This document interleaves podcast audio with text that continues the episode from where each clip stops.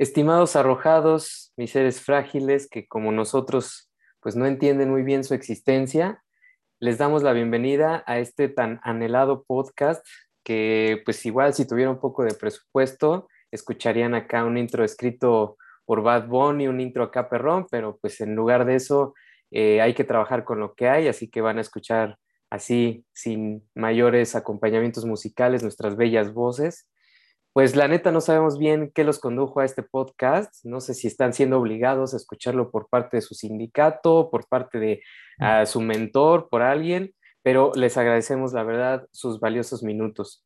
Me acompaña aquí Osva, a quien también le doy la bienvenida a este proyecto y que me gustaría mucho que se presente para que la gente sepa pues quién eres, quién es ese ser que les va a estar hablando cada 15 días. Así que adelante Osva. Gracias, Isaac. Pues, dilectísimos arrojados, ¿qué tal? Acá Osval Nava, así me encuentran en sus redes, en mis redes, perdón. Y bueno, ¿qué decir? Eh, quizás sería desatinado hablarles de, una manera profesional, porque realmente no ejerzo la filosofía de manera profesional. Quizás sería un concepto un poquito más justo vocacional. Y, y de hecho, se ha tornado un poco el objeto de mi reflexión este asunto, ¿no? Es decir, pensar sobre la visibilidad del trabajo de, los filósofos que andamos por una ruta desinstitucionalizada, como le llamo, y pensar su significado, ¿no? O sea, quiero decir el significado de, de filosofar así, porque estamos viviendo un tiempo donde el espacio propio de la filosofía es el cubículo, y está bien, o sea, yo no tengo ningún pedo con eso, pero pienso que lo que sí no me parece tan grato y hasta incluso a veces sospechoso es que no tenga una visibilidad clara la práctica de la filosofía no profesional o como le llamo yo, desinstitucionalizada, ¿no?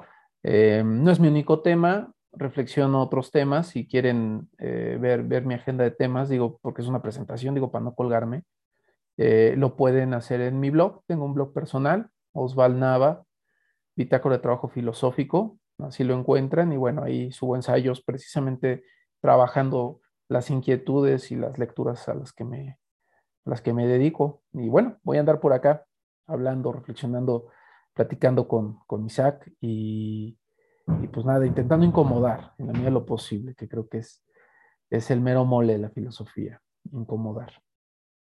Sí, pues eh, la verdad, eh, ahí tienen a Osva Nava, de verdad que pueden checar su blog.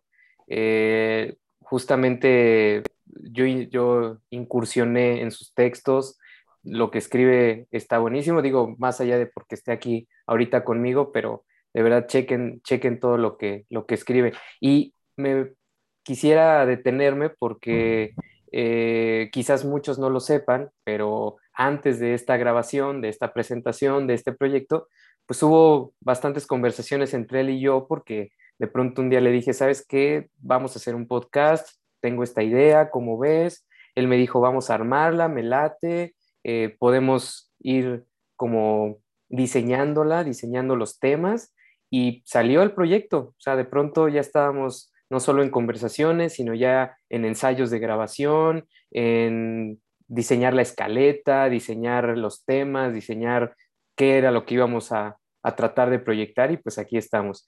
Mm, pues yo al contrario de Osva, eh, sí me dedico a la academia. Para quienes eh, no me conocen, pues eh, soy psicólogo, soy maestro en ciencias, ahorita estoy terminando un doctorado, doy clases también y pues sí, igual yo soy Isaac Maldonado, no tengo como tal un blog, no tengo como tal una, una página, pero pues también me gustan mucho estos temas y creo que fue una coincidencia de los dos porque nos atraen bastante temas de la vida misma, ¿no? Que tocan como las fibras filosóficas nucleares, yo diría, y fue que se nos ocurrió este, este proyecto, ¿no? Y después le estuvimos dando vueltas, estuvimos ahí pensando como en, como les decía hace rato, en todo el diseño que tiene que ver incluso con el propio nombre y era pues cómo le ponemos, cómo le ponemos, tiene que ser un nombre atractivo, no tan largo, eh, que pues obviamente no esté ya con derechos de autor. Y de pronto Osva dijo, Los Arrojados. Y en cuanto se mencionó ese nombre, yo dije, va, órale, juega, está perfecto, eh, ahorita pues vamos a, entender un poco más la referencia, pero me parece un nombre muy cool, digamos, dentro del ámbito de la filosofía y me gustaría la verdad mucho que, pues tú, eh, tú, explicaras más ese nombre, Osva. ¿Por qué los arrojados? Sí, bueno, bueno, su, su acta de nacimiento trae, trae la marca de la paternidad, ¿no? Es Martin Heidegger, el, el filósofo alemán que pues es conocido por sus aportes a la ontología, a la hermenéutica, al existencialismo incluso, y, por este chismecillo, ¿no? De, histórico, donde se le relacionó mucho con grupos nazis, ¿no? Y que pues sí fue un descalabro en su carrera profesional, pero que no da para eclipsar, al menos en mi opinión, todo su trabajo teórico, ¿no?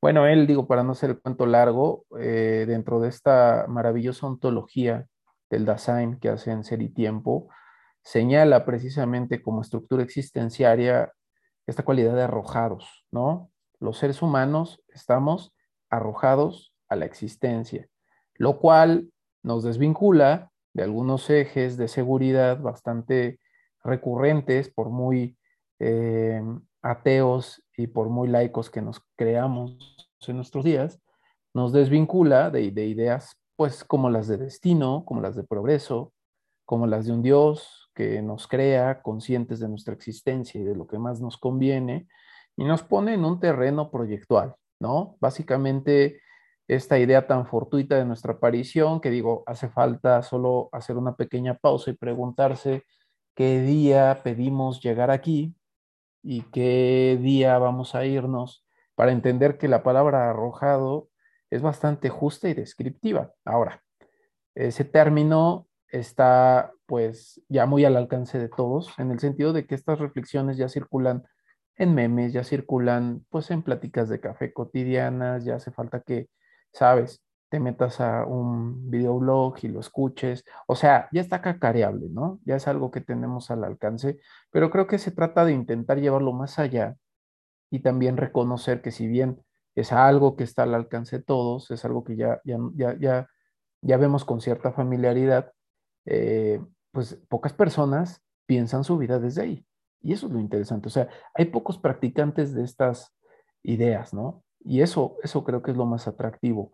Y queda claro por qué, ¿no? O sea, cuando tú tienes que pararte frente a tus problemas como un arrojado, o sea, reconociendo esta constitución de tu, de tu ser, eh, pues básicamente lo que tienes que hacer es desarmar todo un aparato de inmanencias, verdades dadas por hecho, tradiciones heredadas, o sea, es todo un amasijo de, de, recursos con los que vivimos que cuando te paras en la posición de arrojado, te das cuenta que una parte muy importante de ti está operando en automático. Vamos en piloto automático. Vamos en modo zombie en muchos sentidos. Y eso qué hace, pues deslava la, deslava la responsabilidad, que eso es placentero, eso es grato, eh, es un estímulo inmediato de, de, agrado, ¿no? Eh, disminuye la práctica de la libertad, que quizás sería una parte negativa. Y bueno, el punto aquí es ese, cómo, o, o no, o no cómo, sino en qué medida nos permitimos que esto que conocemos se vuelva algo practicable, ¿no? Entonces, particularmente esta posición es la que, bueno, platicando creo que nos hemos dado cuenta que nos interesa, nos parece un enfoque para ver la situación en la que uno se encuentra bastante prístino, por así decirlo, y que pues nada, hay que trabajarlo para tenerlo, ¿no? Digo, nosotros, yo, yo al menos hablando por mí, no creo ser un practicante neto de eso, lo intento, mi trabajo filosófico va de ello, pero la idea del blog es precisamente agarrar toda una variedad de temas e intentar pensarlos, desgranarlos desde ese lugar, invitar a la escucha a que ante estas situaciones se permite esta posición que si bien compromete muchas de las comodidades y de las certezas con las que nos movemos, nos da el beneficio de incrementar la libertad y de poder mirar el campo de posibilidades de una manera mucho más amplia, ¿no? Creo que por ahí va. Si tuviéramos que agregarle ahí una pretensión terapéutica, que creo que va de ahí, y bueno, digo, a la larga, quizá la más importante, divulgar contenidos o caminos, si lo quieren, o herramientas para poder transitar algunas temáticas, ¿no? Eso creo que sería básicamente así, sin querer hablar desde el pedestal de los sabios y de los especialistas, ¿no? Entonces eso pienso. Sí, pues este es el proyecto. Eh, aquí estamos, los arrojados. Creo que no se necesita más. Conéctense cada 15 días. Ahí está la, la invitación. Pónganse sus audífonos y denle play mientras existen. Bienvenidos a este podcast.